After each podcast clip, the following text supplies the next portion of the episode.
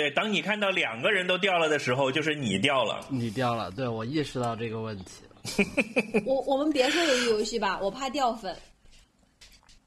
我哦，我还以为我还以为你说怕掉线，就你看我就说了这四个字，鱿鱼我就掉了。游戏，鱿鱼游戏就是 Netflix 的黑暗面，就是就怎么说呢？啥就 Netflix 出了一批那种不敢说这种剧，就是一上来的时候很火，然后大家都在吹，然后他就，然后你看了一下就发现哎金玉其外。你们吃过哈哈镜吗？你看这个人求生欲，哈哈镜大概十年前我就吃过了。你吃过他那什么个超辣的？吃过？对，有一有一种有一个品牌，卤味，啊？啊，就类似绝味鸭脖这样的东西对，对，你吃过他超辣的藕片或土豆片吗？就是超辣的。首先我现在正在减肥，我是不能吃这些东西的。我先跟大家讲一下哈哈镜，我先跟大家讲一下哈哈镜超辣藕片是个什么东西。就哈哈嗯镜超辣藕片呢，就是它就是我现哈哈镜出的在说起来藕片，它超级辣。对，然后我现在说起来呢，我嘴里会流口水，然后呢，我过个两个月吧，三个月或者是半年，我就会想吃，然后我就会去买，然后呢，我吃第一口就是哇塞，就是解馋，第二口就是嘴好疼，流眼泪，然后但是停不下来，第三口的时候就是胃好烧，好难过，第四口的时候是哇塞，我为什么要这样折磨自己？然后呢，就是。就是在这种心情之下，然后又觉得很爽，然后就吃完了。第二天就是拉屎的时候，菊花也会很疼，然后就会想，我为什么要吃这种傻逼玩意儿？就是我觉得然后两个月之后，再来一次，我觉得鱿鱼游戏就是哈哈镜。还能 call back，我操！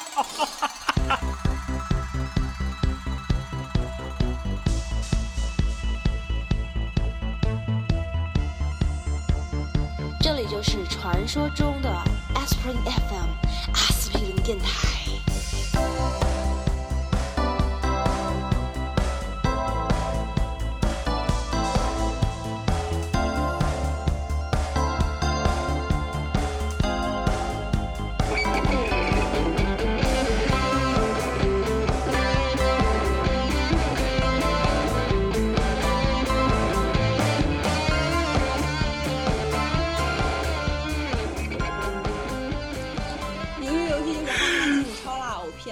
你，就所以我也不想，就是骂他。这也没什么好说的，是吧？但但我这次鱿鱼游戏，就从我第一次听说这个剧开始，我就不想看它。就他他丝毫没有提起我的兴趣。我就是从头到尾看完了，就是是吃第一口的时候，就是爽了那么一下，然后后面的一切都是嘴疼、肚子疼，然后到最后菊花疼，然后但是又忍不住的一口气把它全部都看完了。我对他，然后脚趾看了吗我看了呀，我看了呀。就就我觉得形容你觉得怎怎么讲呢？我我觉得你的形容对呀、同样吗但但我哦觉得不完全是坏事了，就是说，呃，就就我觉得是这样子的，就是你像我们，如果你是看过很多这种类型的故事的呢，就就确实觉得有点，就就就是会觉得不喜欢嘛，没有没有什么新意，我觉得很正常。但是他会这么火呢，我觉得也很有他的道理的。就是他其实还是花了很多功夫，去做了一些很精巧的一些事情的。就就就他这个东西，其实要拍出这部片不是那么容易的，我觉得。就他背后还是花了很多很多功夫的。就是说，我我自己感觉，就是说他把很他把他把观众需要的一个代入感的门槛尽量做得很低很低。就是说他，他其实前面是花了很多时间去拉近跟观众的距离的，就他不是跟同类型的，我我就跟你举个例子，就这个东西呢，它其实就是一个大逃杀或者是饥饿游戏，就其实饥饿游戏嗯也、也是那个类型的嘛，但是它的你去跟饥饿游戏比，就是说。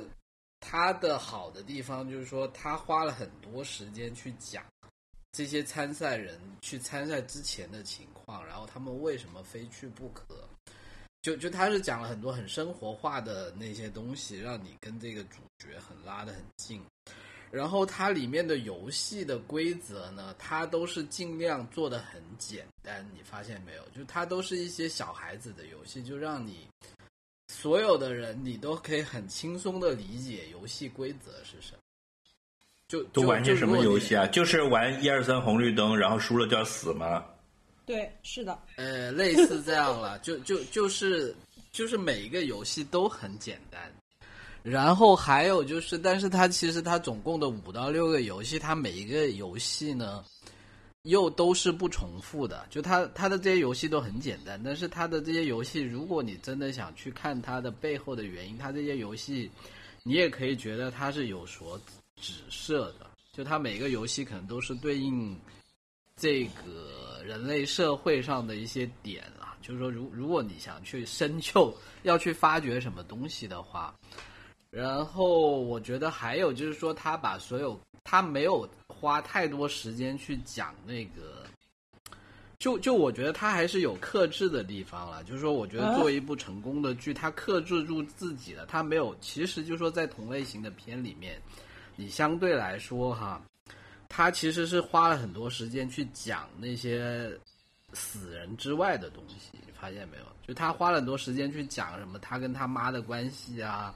他跟他那个对手的关系啊，他那个对手跟他妈的关系啊，然后这些死人的部分，他其实很爽快的嘛，一枪就崩完了嘛，对不对？但他又花了很多时间去讲这些人死了之后会被怎么处理的，然后那些处理这些死人的人又是怎么一回事，对吧？嗯，就就当然，我觉得就是你们的评价我都同意了，但但是我觉得就是说他这个作者他的成功也不是偶然的，就你可以看得出他确实是花了很多心血。一句话，值不值得我花时间看？不值得。我觉得你可以看一下。我跟你讲，现在我都很后悔我提到这个，因为就是我不想就是这部片跟音乐放在一个节目里面说。好好，那我们 玷污是吧？我们 pass，我们 pass 啊。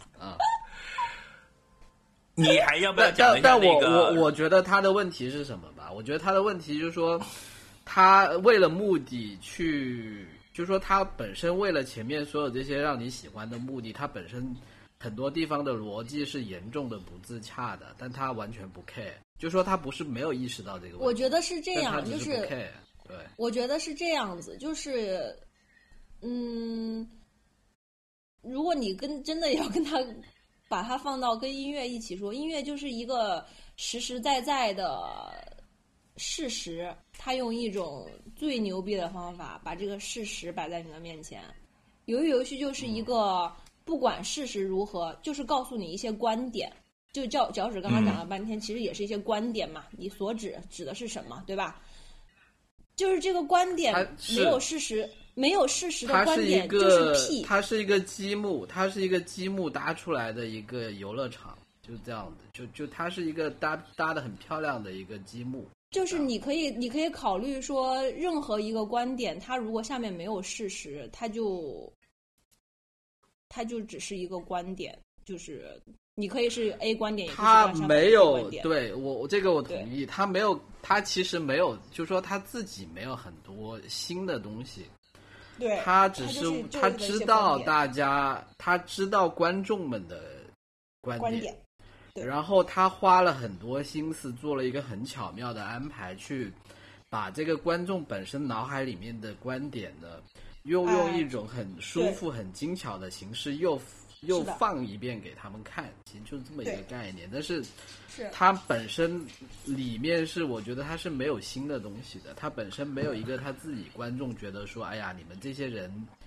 就就他不是说啊，我我我领悟了一个什么东西，但是你们都没有领悟，我真的很想告诉你们，我要把我心里面的东西掏出来给你们看。他不是这样子，他只是知道说你们今天这一群人来，就是你们就是又累又又饿，你们就是要吃一他知道些很辣的 Netflix 东西喜。欢的什么东西，对他说他就说哎，需要什么东你就是一个呃中产，你是一个背房贷的人，所以你觉得 Q time，你觉得这个东西不公平，你觉得社会这个东西不公平，你觉得那个有问题，你觉得有 climate change，然后他就会把这几个观点放到一个故事里面给你吃。对，但但是呢，他又考得很考虑的很周到。他比如说啊，他知道你吃了辣的东西手会不舒服，所以他会帮你备好一双手套，然后 什么就是把这些东西都做的很很巧妙，很考虑的很周到，你就吃的很舒服，这么一个概念。嗯，对，好吧，好啦，讲完了。好嘞，好，下一个值得讲的是《Road Runner》，a documentary about Anthony Bourdain。哦，来来来，介绍一下他是谁？我你还有力气还有力气讲这个吗？讲啊，这个我觉得没有太多，但是你当时看完的时候，你好像 他是不是你当时看完的时候，你是你是很很好像在群里吼了说哇，我一定要讲一下这个片，你是有特别多的东西想要倾诉的关于这个片。Anthony Bourdain 是是这样是是这样一个人，就他他在他是一个 Bourdain 对，他是一个法国名字，波登，但是他是美他是美国人，对对，安东尼波登听起来好难听啊。就他是一个纽约从小在纽约长大的美国人，他可能法国裔吧，所以他的名字有点法国味道。呃，最早是做厨师，然后做了几十年，然后就变成一个很就是很成功的厨师啦，就在那些著名的餐厅当主厨。后来他就写了本书，叫做《Kitchen Confidential》，就就是讲了一些厨房里的秘密，但是实际上是一本杂文集，就这里面融合了很多文化呀，然后关于美食啊，因为那个时候九十年代的末期，呃。西方的开始这种美食文化刚刚兴起，他就一下他这本书非常的成功，他就变成了一个红人吧，就上了很多节目去，就上电视节目畅销书作家对大家就说，哎，他为什么你这个这么成功？就开始因为畅销了，他就要开始宣宣传嘛，就上了很多很多家喻户晓的节目，就变成了一个家喻户晓的一个人，是写这个作品的，然后又同时他自己是一个厨师，对吧？嗯，然后后来就开始进军电视行业，就拍了很多这种呃电视专题片，就比如说什么美食之旅啊之类的。最有名的呢是他他已经有了几个之后，他后来在 CNN 拍了一个系列的叫做 Parts Unknown，就是未知之旅。这个在 B 站是有全集的正版引进的，但是有一些地方删减了。呃，若干年前呢，我看过一点点他这个 Parts Unknown，就是它特别不像一个美食节目，它非常的关注文化的部分。就比如说他去他去介绍利比亚，他会先访问一些利比亚当地的人，在推翻了这个卡扎菲。之后的生活，以及他们参与了这个革命，然后这个人会带他去吃一些地道的饭菜，对，所以他是一个非然后他们吃饭的时候会聊一些当地的这些东西、一些看法。对，就是是一个非常政治性的，你可以称之为政治性。我觉得也不能叫政治性，但是我我就觉得叫人文，就是它是一个人文饮食节目。你知道，我当时我记得我在节目里还跟你们讲过，就是在我们播客里我还讲过，我说我第一次对美食节目感兴趣，是是看了他这个节目，在 Ugly Delicious 之前，啊呃，因为我以前对于特别爱好去研究吃什么这件事情是想法不是太正面的。就我觉得港养港食啊，就是是一种小布尔乔亚，就是吃吃麦当劳就可以了，就就就够了，能能能吃饱，然后尽快的搞定这件事情，就可以 move on 去做你正式要做的事情了。我第一次意识到吃这个事情，它深刻的跟地缘政治、跟一个国家的历史、人文，然后当地的生活习惯和这个智慧都是相关的。跟跟本地人民那种对生活的理解和智慧是相关的，这件事儿就是在他这个节目里面。嗯但我觉得他节目节目没有没有这种给人的感觉，倒不是这种厚度的，就确实也是一个轻松的旅游美食节目。我我对就很我我我我听起来像《舌尖上的伊拉克》是吗？不是，他其实是还是比较轻松的，他并没有那种它比较一本轻松正经，他是啊他比如说他去到一个地方，他会跟当地的一个瞎说啊村长一块儿，或者是跟当地的一个在这里建一个艺术博物馆的一个艺术家，他们两个艺术家呀、作家呀、记者。呀，对对对，然后这个人呢会带你去一个他觉得好的 local 的餐厅啊，比如说他去意大利去那个西西里岛的时候，那个人就带他去了那个教父原型的家族开的那个餐厅。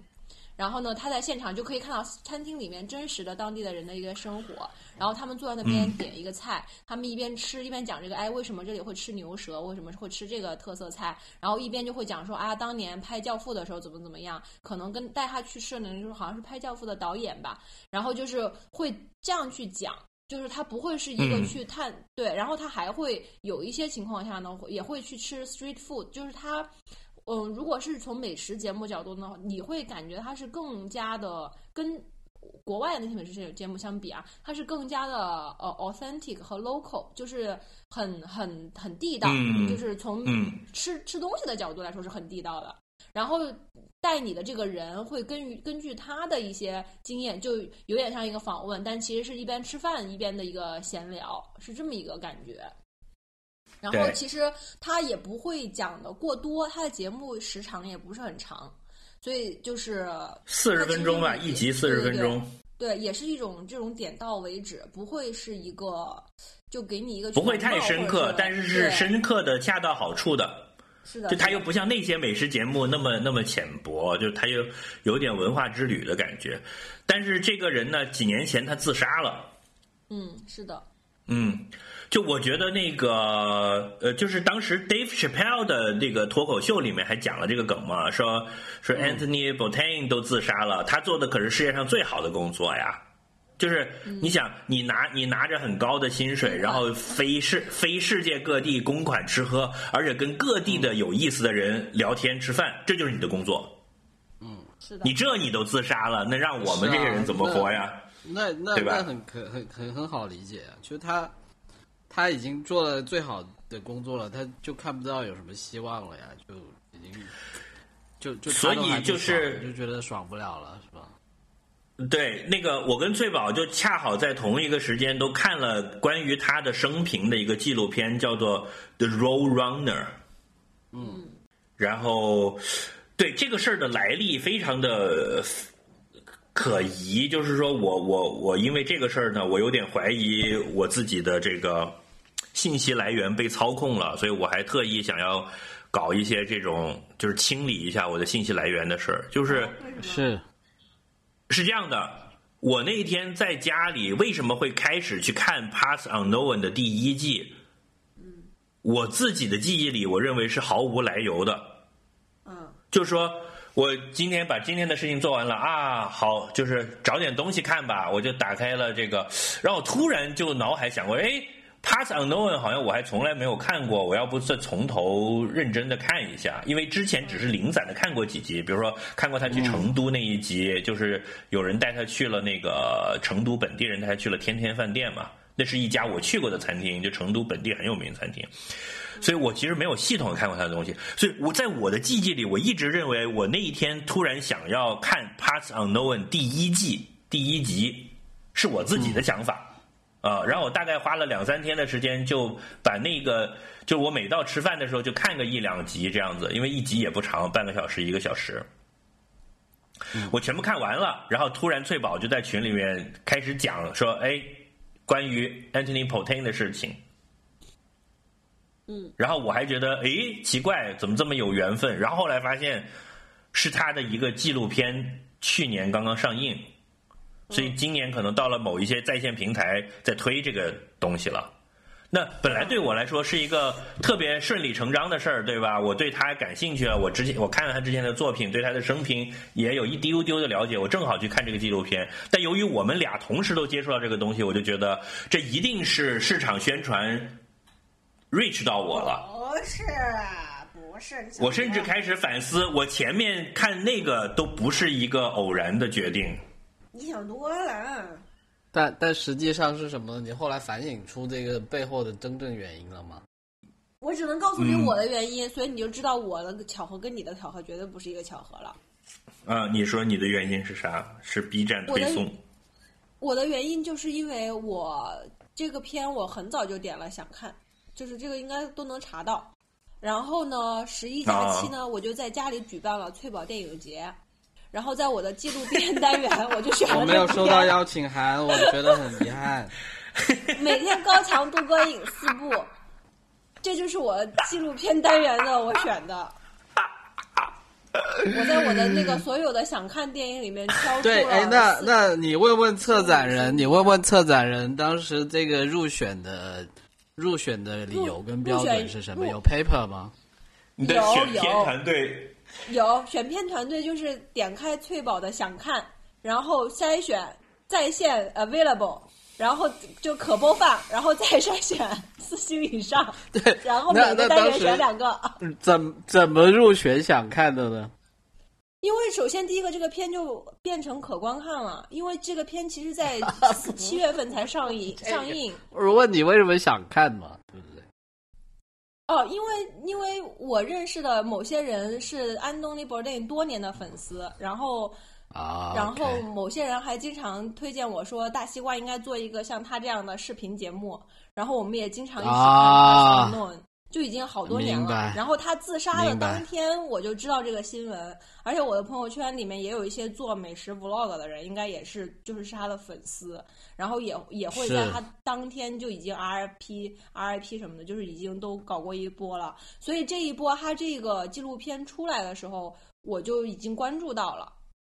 然后我就所所以大西瓜，所以我就已经 notify 所有我认识的他的粉丝说他这个片已经上了，但是不知道什么时候会播。然后我就已经点了想看。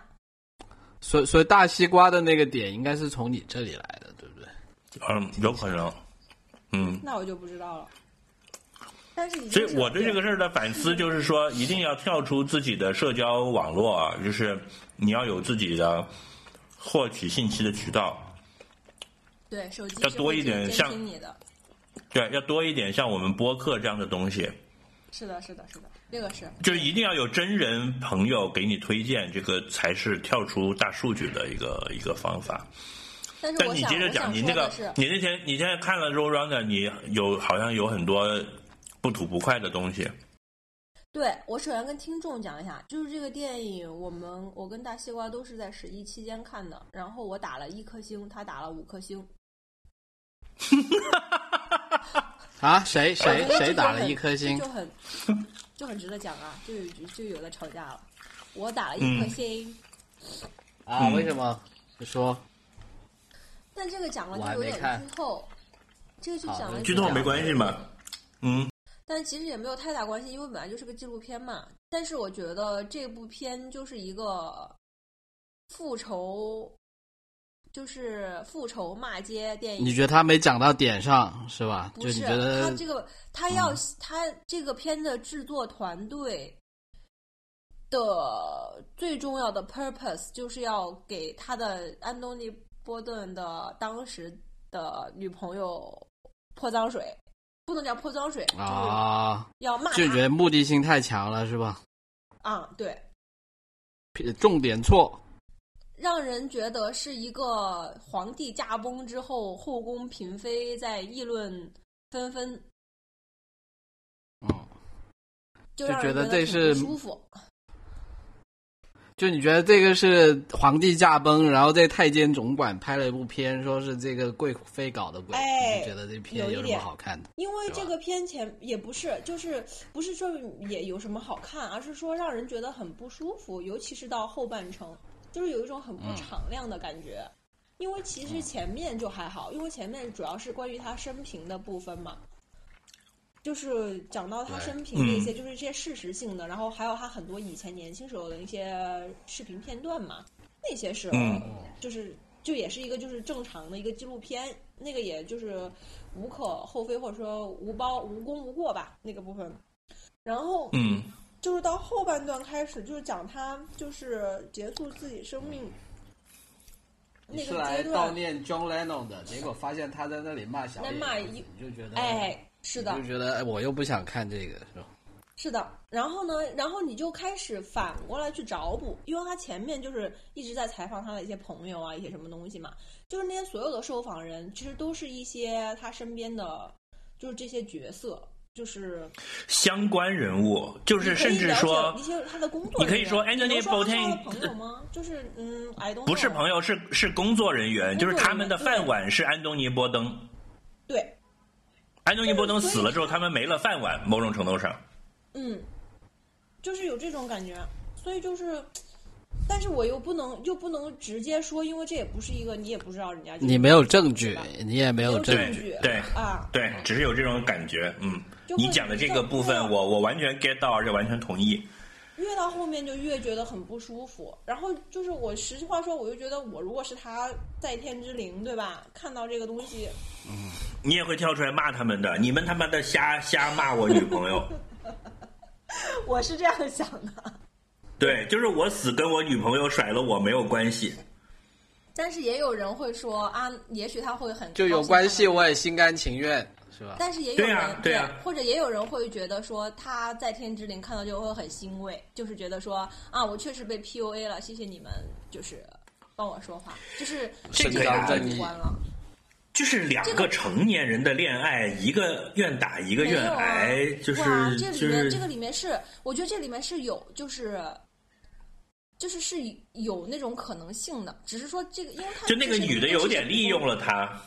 就是这些东西都是捕风捉影，所以你不知道是什么情况。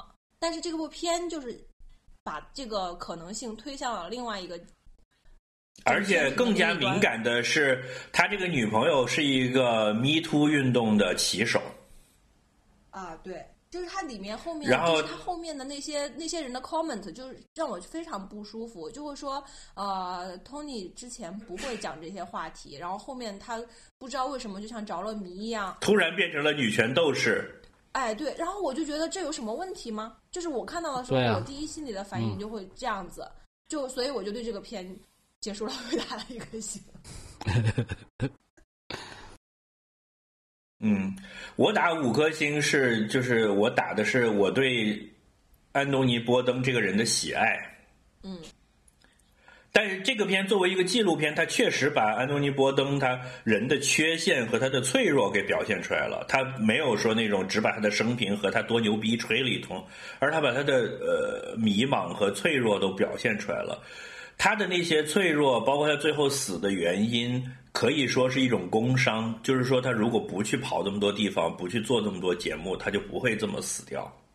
嗯，他他没有办法承受那个东西，所以呢，他女朋友有点像是他，呃，最后一根稻草吧，就他必须要有有一个生命中的热情，为之去奋斗的东西。那个女朋友提供了一个这样的东西给他，所以他就很无望的去抓住了。就甚至他可能也不是那么的相信呃 Me Too 运动，只是因为女朋友做，他就要全力的去支持。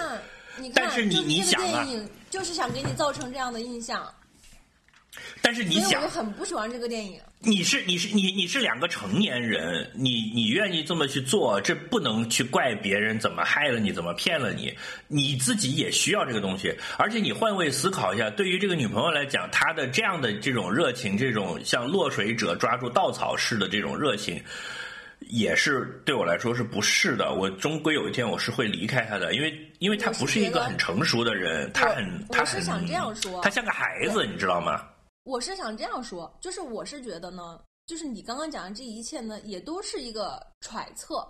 我是觉得，如果我是他真正他的好朋友，在一个纪念他的纪录片，我不会去把这个揣测，就是 这么公开化，一个是公开化，一个是放到天平的某一端，就是我会就是平衡一点那个叙述，就仿佛是一个议题的辩论，但你只只说一边的话，甚至这个电影嗯都没有采访到他女朋友，这个不就是嗯特别的奇怪吗？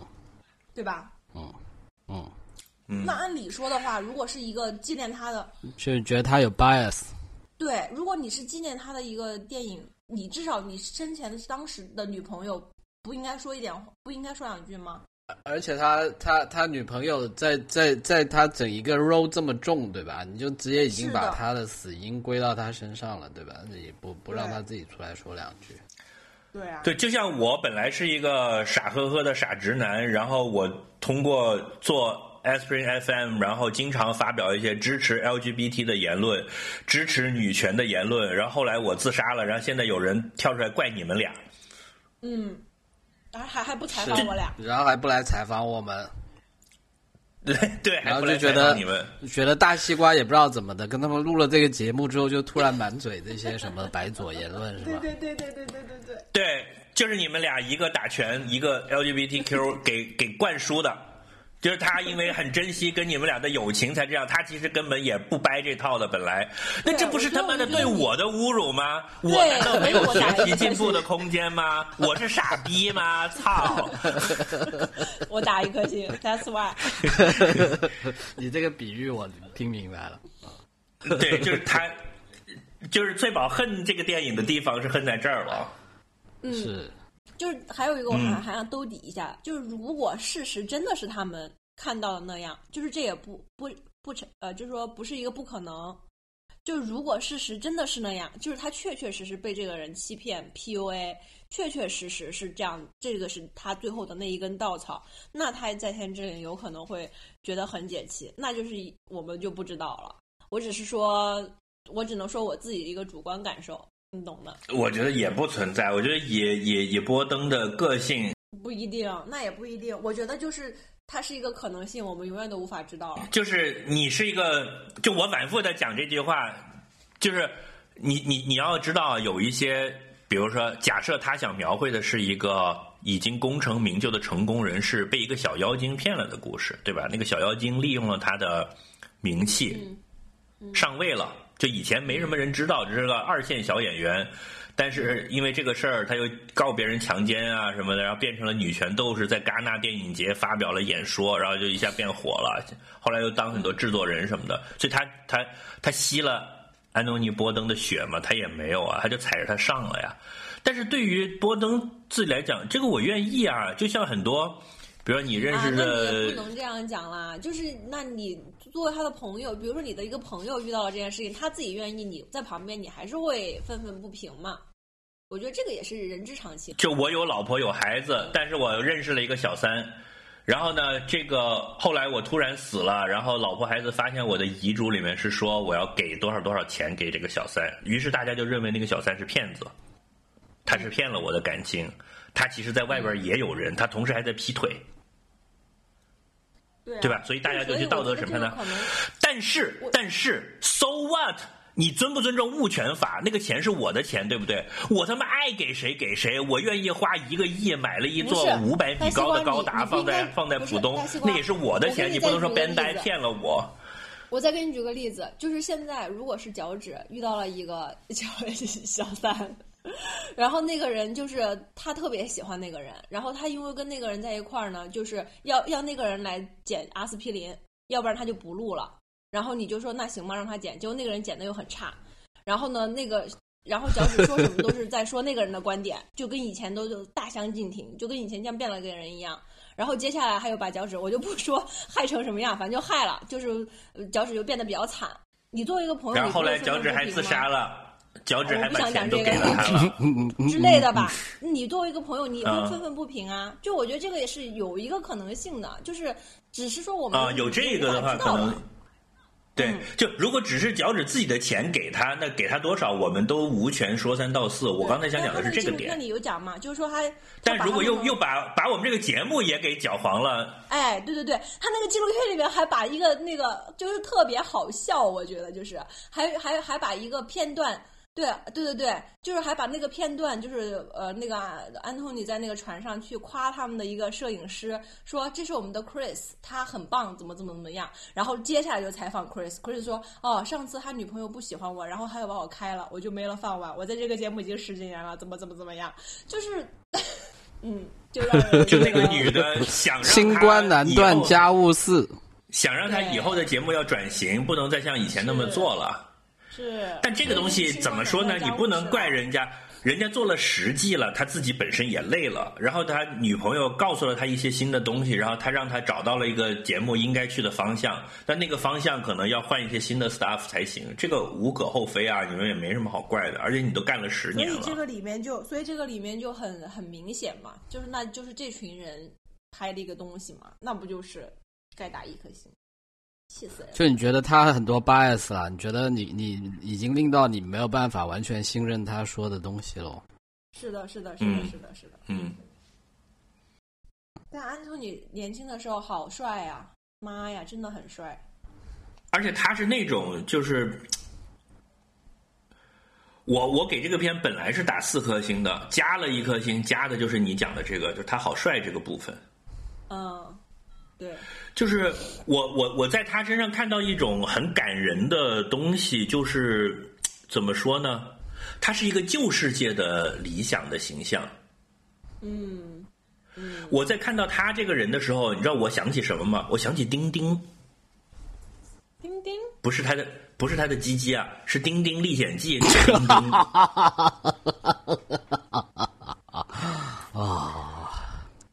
就是你明白吗？来继续丁丁是丁丁是我们这一代人小时候的充满了童真、天真的真。理想的职业，就是说他也没有什么钱，但是他从来不担心匮乏。然后他的所有的工作就是在全世界去冒险，因为丁丁的职业是记者嘛，嗯他到处跑，然后他看遍了这个世界所有的美好和和险恶，然后他。他是一个浪子，就是你看他又又又吸毒又抽烟，然后到处喝酒，但是他性格很随和，等于在全世界所有的地方都有朋友，天下无人不识君。然后他又很不在乎钱，他又不是说那种大明星，我就不认识他。呃，就是他他不会说是像一个好莱坞大明星赚了很多钱买别墅那种，他的生活依然是 kind of 简朴，这个简朴是打引号的，当然不是我们标准的简朴。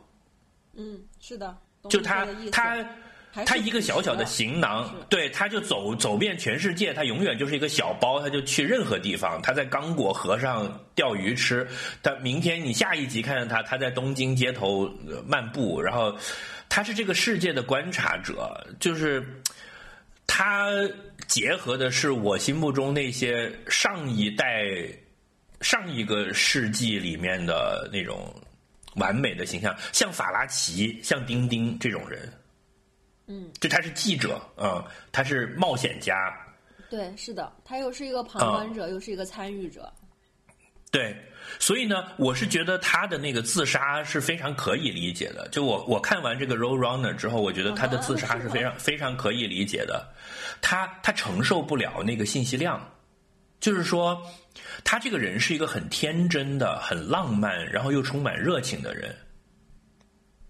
你看那个纪录片里面啊，就是说他第一次接的第一个活儿，那两个人是电视台的人，然后就直接跟他签约，就说我们就去拍纪录片了。然后那时候他们都只见过两面，然后就约好了，就在机场就走了。然后他们两个拍电视的人才发现，其实他根本没怎么出过国。嗯，就他虽然写了，那时候已经写两本书了，然后也大获好评，也就是他其实没怎么出过国。嗯。他跑了全世界之后，他看了很多的阴暗面。你像我，我看的那几集，有讲利比亚的，有讲刚果的，然后有讲那个呃摩洛哥，就是都是英国殖民地的这个统治啊什么的。然后你看见了整个这个世界最美好的一面和最悲惨的一面，那个东西给你带来的这种这种压力。那种深刻的黑暗在你内心深处，你是没有办法承受的。比如说，嗯像他这么一个单纯善良的人，他会很想帮当地的人。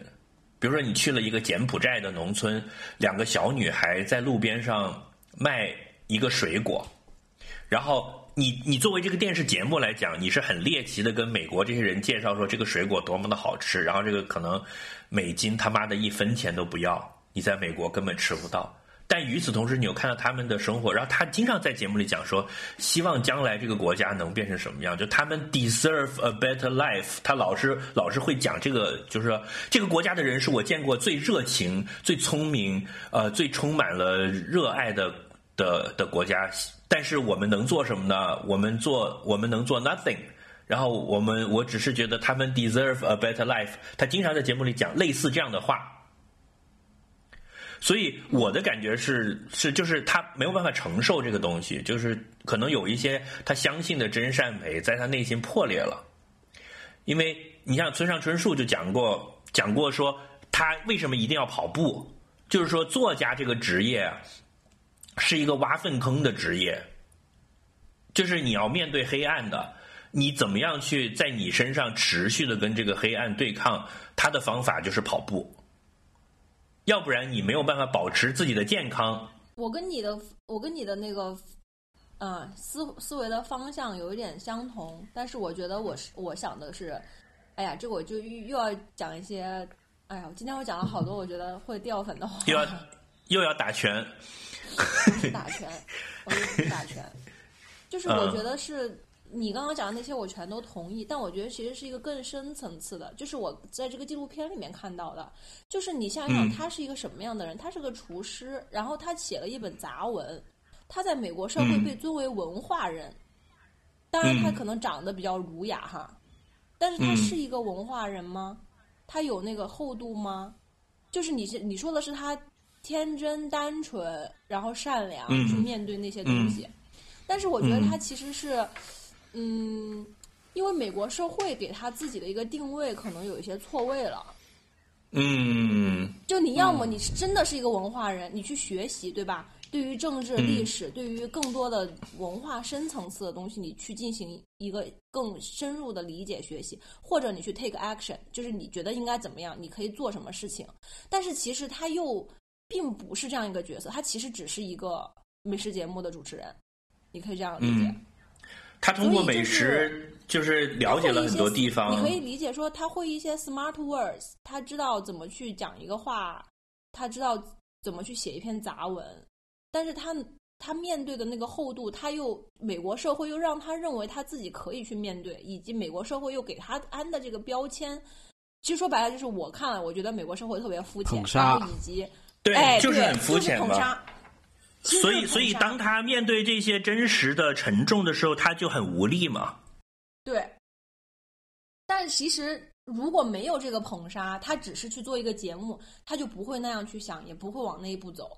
但是呢，他这样想，他又没有 take action，所以就是这个里面就是存在了他想 take action，但他没有那个力量，就他已经。就他用尽自己的力气，就比如说他在节目里尽可能多的介绍，也讲了很多事儿。就你看那个节目里面的偏向性非常明显，比如说他去利比亚，他只是一种很，我觉得这只是一种很粗，就好像大家在说田园女权在网上打拳一样，就这只是一种，就是全是感情，没有技术的一种，对。那你作为一个很成年人，或者是一个他他倾向性很明显，呃，就是比如说利比亚那一集介绍利比亚美食，然后采访的都是什么呢？嗯，就就所有的集吧，采访的人多数是这样的，就是原来这个国家呃戒严时期的那些 so called 反动文人、知识分子、自由派。呃，什么柬埔寨的摇滚乐队，然后这种什么作家，就是都是 re rebellions，都是反抗势力的人。对他不会去采访什么卡扎菲军队的将军，带你去吃原来我们利比亚的宫廷菜，没有的。他是就首先你选择了 street food 和 rebellion 这一这个阵营的人，就已经把你的倾向已经表现出来了。但但是这个里面你是有学习机会，以及你是有，就是你，但是我不是想批判他啊，但是我他有学习了，他他看很多书，他到每个地方他都是就是有些地方他会很强调说他对看书的嘛，对他有很喜欢的作家，这个作家原来描写这个地方是怎么描写的，这是他的呃他从小的一个梦什么之类的。对对对，我的意思是说，你还是就是怎么说呢？就是那个后，就是我觉得这是有一个呃认知上的差异的，就是我看完这个纪录片的我的一个感受感受。就就是你觉得他他是一个没有金刚钻却被推上了去揽瓷器活儿的一个傻子，所以就把自己给压碎了。他是不是他他对他的节目就是以及定位这一些的，就是有一些 misconception，不是说他他把这个节目做得很好，这个是一个既定的事实，毋庸置疑。嗯嗯，这节目肯定是一个比较精彩、对比较经典的一个这个就是从技能上面是 match 的，但是那个在这个领域里绝对是 number one。对，但是那个更深层次，就像你讲的，你要去同情谁，你要去跟谁共情，一尤其是在这个就是这种国际政治化的一个情态情况之下，然后你又是一个美国的节目，这里面一定是有就是。怎么说呢？就我觉得它不是一个单纯的，你看这个地方的人很可怜，你可怜他们。就我觉得这个是一个太太表层的东西了。嗯嗯，我是这么理解的，就是它不再是一个单纯的，呃，一个很直白的，你看到这个情况，然后它表面是这样，然后你去给它产生很强烈的共情和同情，然后你又无法解决，就是这个这个是一个很浮于表层的，而且它对于一个美食节目来说已经是很深刻了，但是嗯，对，但是就是它还是一个很表层的东西，这是我想说的。但它又很做厨师救不了中东人。对，就是这个意思。哎呀，总结的太好了。你说到最后，就是好像是大西瓜说的那个前面，你很看不最早的时候看不起美食节目的那个，就是你最终还是在讲吃喝，对吗？就是你嗯。对自己的那个定位你得清楚，然后如果你想要做什么事情，你就去去做那件事情，你不要说我在这件事情看到了那件事情我很难过，就是嗯，那你然后同时在你的所有的环境，你你你你的居住环境，你的所有朋友，然后你认识的媒体，在你的本国家，你是被捧得很高，觉得这个人非常的懂，但其实他他是一个美食节目的主持人，就不要给自己太多的那些东西。但如果你想要做什么，你去做那件事，就不要妄图在这件事里面去痛苦。嗯，这是我想说的。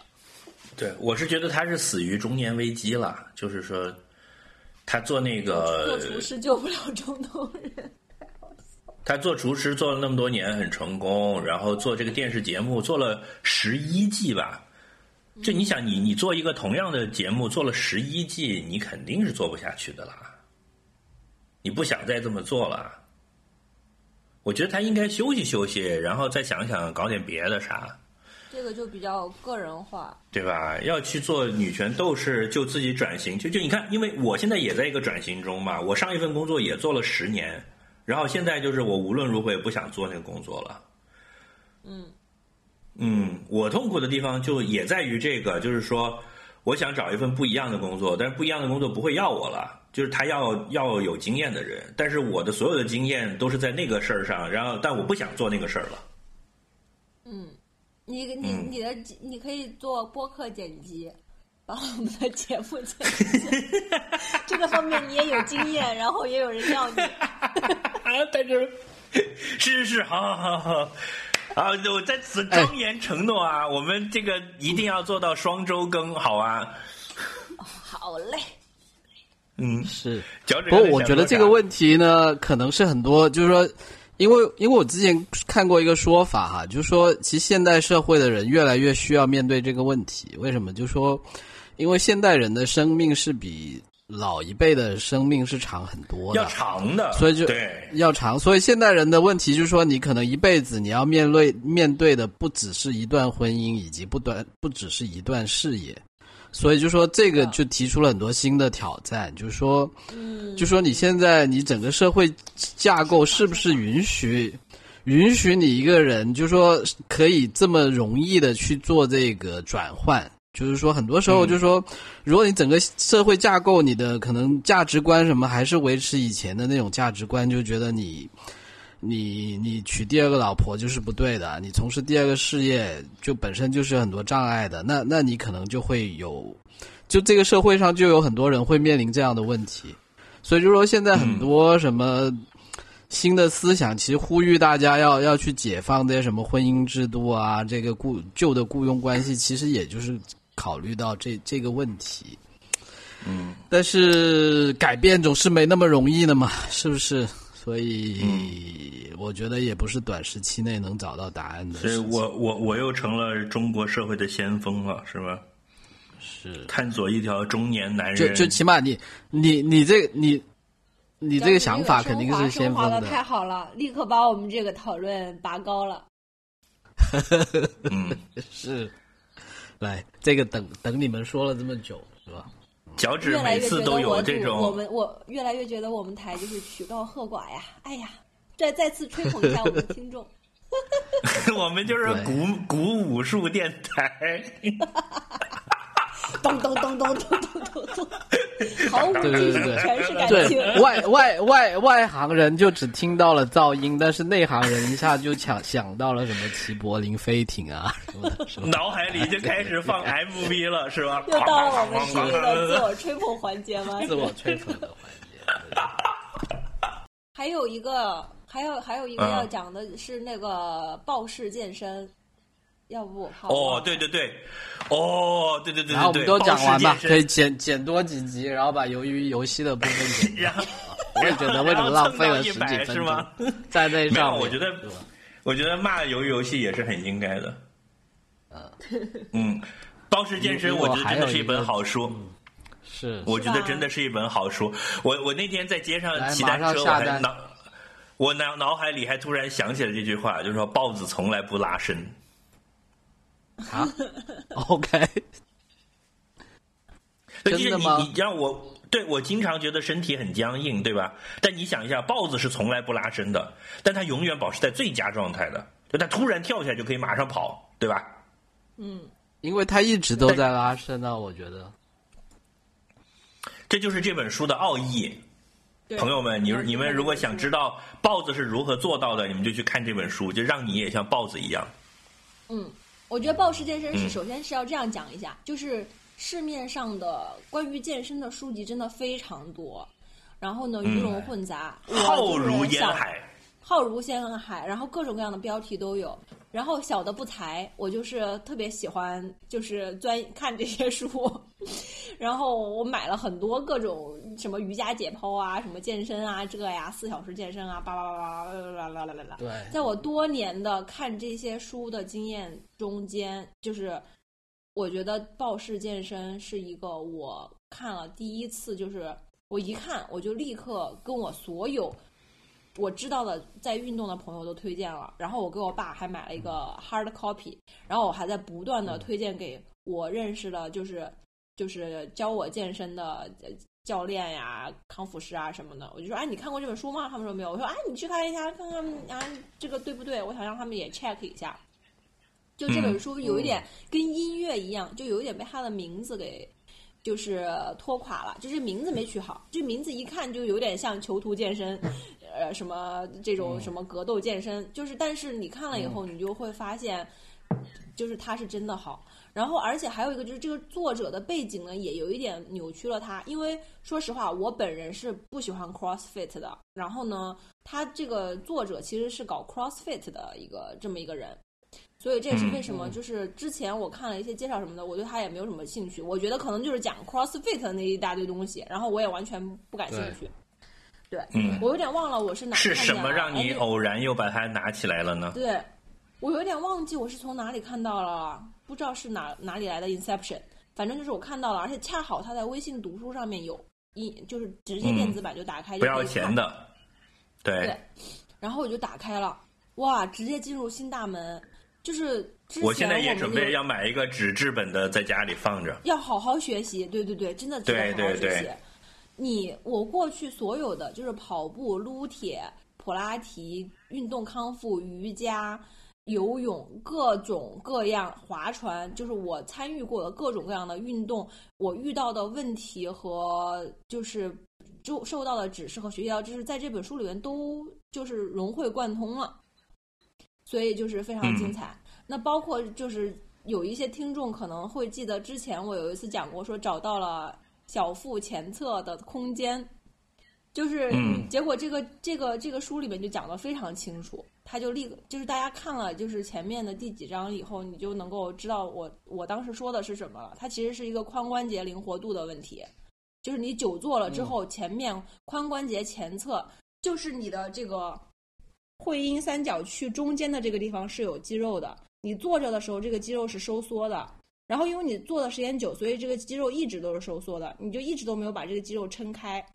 所以就是你要去看的，我这个就具体不展开了。但是那本书里面是有讲的，然后它是有一些方法，很简单的方法，告诉你怎么把这个地方撑开，你就觉得哇塞，原来是这样。然后就而且可以理解拉伸是什么，滚泡沫轴是什么，训练是什么，运动是什么。哇塞，太牛了，简直就是牛逼牛逼，很牛逼！大家都快点去看。然后我也要准备买纸质版了，嗯纸质版好贵啊！我看了一下，我在网上搜了一下，是的都什，么九十几澳币什么的。哇塞，哦，因为你们国外的书贵吧？Amazon 上有没有？它它好像就是因为可能现在都是很多人在卖二手的，所以它会比较贵。就就相当于这个，可能现在你要买新的已经很难买得到了。嗯，那你所以你看二手书的价格，嗯，看二手书的价格也能够看出来这本书的那个价值。就就 Kindle 版可能是四十块钱，对对对，就能看得出它很 popular。就就 Kindle 的就就是四十块钱，但是那种二手的纸质版都是什么八十九十这样子，嗯，就是明显我我这个价格是有对 inflation 的。所以就说明大家能够识货的。我看这本书的过程中，我脑海里就不断的闪出那种我从小接受的各种民科的中国功夫的观念，就是、哦是那就是啊，这就是这个意思呀。就比如说，他是他是强调说，打通任督二脉了吗？对他强他很多地方强调说你要保持你的体态是一个正确的位置嘛。那你想练中国功夫最讲究就是这些，就形如松是不是？立如松，坐如钟，对吧？对，然后什么腰马合一，是跟它非常相通的，就是你要保持脊椎是是是正的。就你想象一下，那个咏春不是经常打那个木人桩，那个木头人打的时候是转的，对吧？它其实就是你讲的那个体态，就是你以自己的脊椎为中心，然后转的时候是保持一直九十度跟地面的，然后你是两只手在转嘛，你的脊柱是不弯的嘛？对，对对对对对。什么？就是你看那个少林足球里面，周星驰讲说腰马合一，而且我我我看这个以后也是有这种感觉，就是以前你永远都不理解的一件事情，就是说，经常有人说这个人看起来很瘦小，他力气很大，然后有一个人很大只，但是他力气很小，就就是以前永远不理解，就说哦，可能发力方式的问。题。对一，你不知道这是不是是一个事实；二，你也不知道这些原理。就你看了这个以后，你就会知道。包括之前就是你看这么多年了，就是我做什么动作，各种教练都会说啊，你把膝盖往外展，往膝盖打开。就是我永远都不知道这是为什么，就只知道这是个正。后来他讲那个扭扭扭力，就是我真的嗯现在就是嗯嗯嗯我特我一下就明白那个膝盖外展和那个肩外展是什么，他为什么要这样做？扭扭力就是腰马合一嘛，嗯，就是我不是腰我马合一是腰马合一是核心吧？当然，这个我们可以再讨论，可能每个人理解不一样。是是这样的就是你站在地上，你把你把脚像拧瓶盖一样，在你的体内肌肉拧对呀就是扭的然后嘛你就站得更扭的嘛对，就是你的、啊你的是这样的，你看过 Q Bill 吗？你记不记得嗯 Q Bill 里面那个新娘被被埋了，埋在那个棺材里面，对然后那个棺材不是就贴着她的鼻子那么窄吗？所以她用拳头没有办法发力，对不对？对嗯，这个就是咏春里面的一个，就是叫做短寸拳嘛，就是说。李小龙就表演过，就是离你非常非常近，很近的这个距离，突然一拳打出来，但是很有力。因为正常你挥拳，你不是手手要先伸到后面去再这么打过来，对你有空间，对吧？好，中国功夫里面讲究的是什么呢？从脚尖开始发力。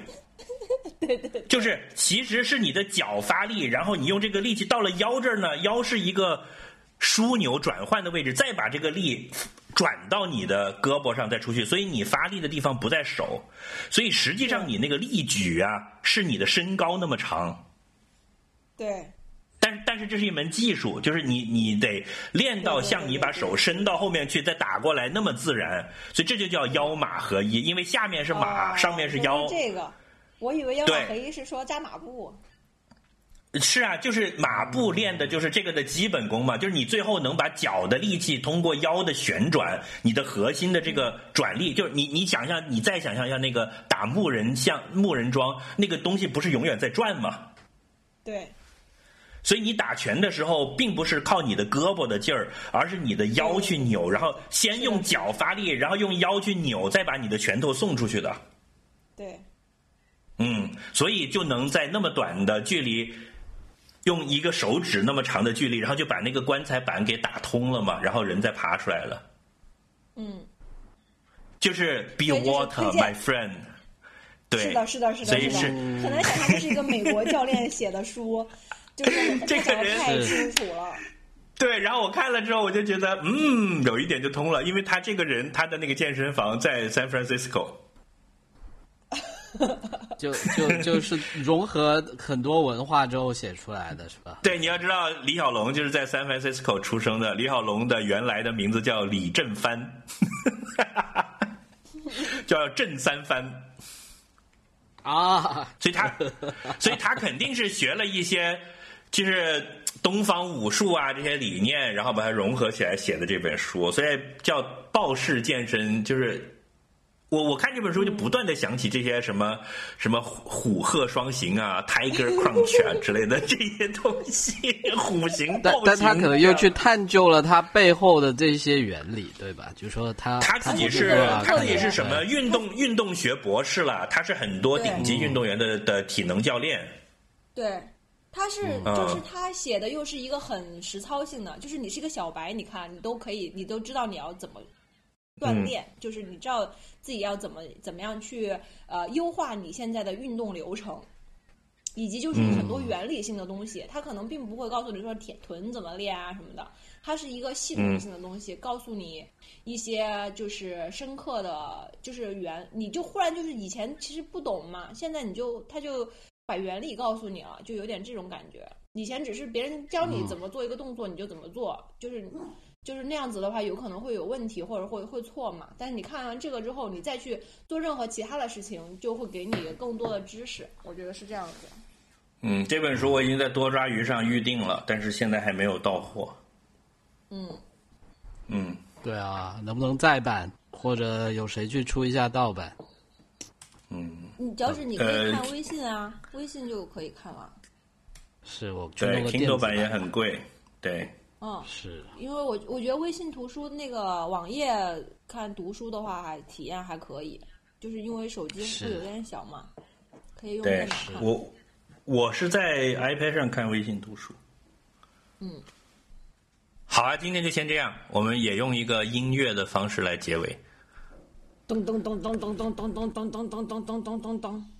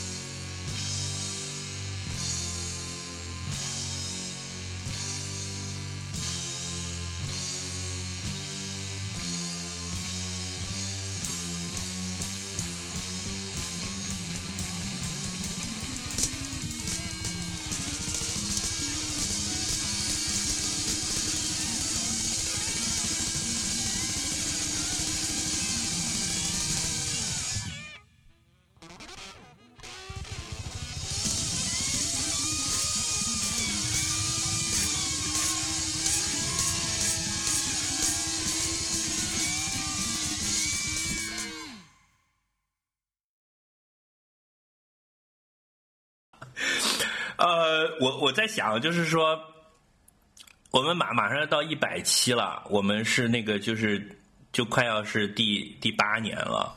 然后呢？然后我呢想一百 这一百一百期做一个就是答听众问的特辑，有那么 就是我可能问题吗？就可以去征集如果没有人提问题，问题怎么办？我们互相自己提问题你野心嘛，太大了吧？我觉得十个问题就 OK 了吧？因为是一百期，所以是一百个问题了。啊、也可以，也可以一百个可以我们可以简短对简短回答，有一些我们互相，我们互相之间也可以提问题嘛，我我是怕没有那么多观众提问题。